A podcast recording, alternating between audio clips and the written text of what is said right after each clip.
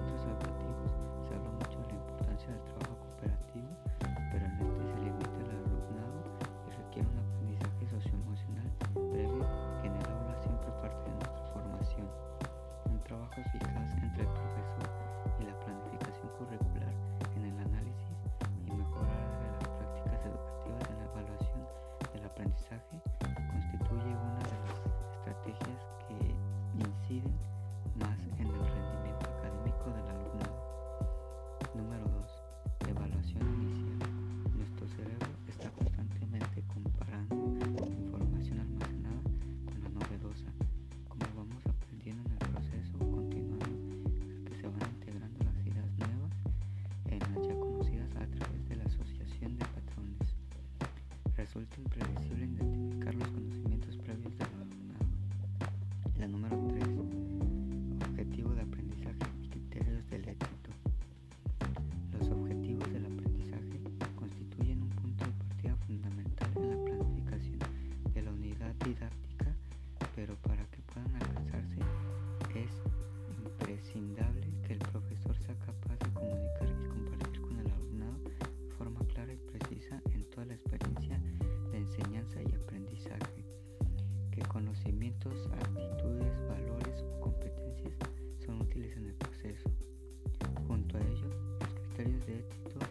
si son claros y concretos, permitirán que los estudiantes conozcan cómo y cuándo alcanzan los objetivos de aprendizaje y también podemos involucrarnos en su creación, por supuesto.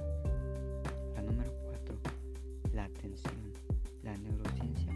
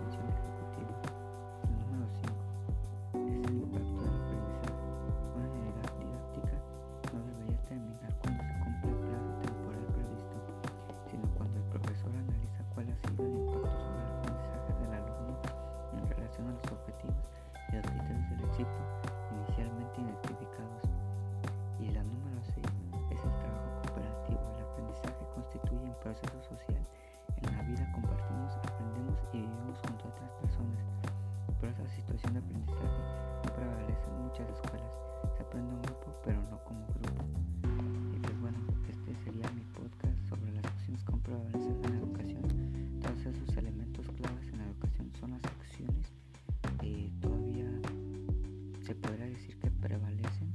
Hay muchas más acciones, obviamente, pero yo tomé unas de las más importantes porque estas son las que ayudan más que nada a, al aprendizaje de la luz y a su desarrollo. Esto ha sido todo por el podcast de hoy, espero que les haya gustado.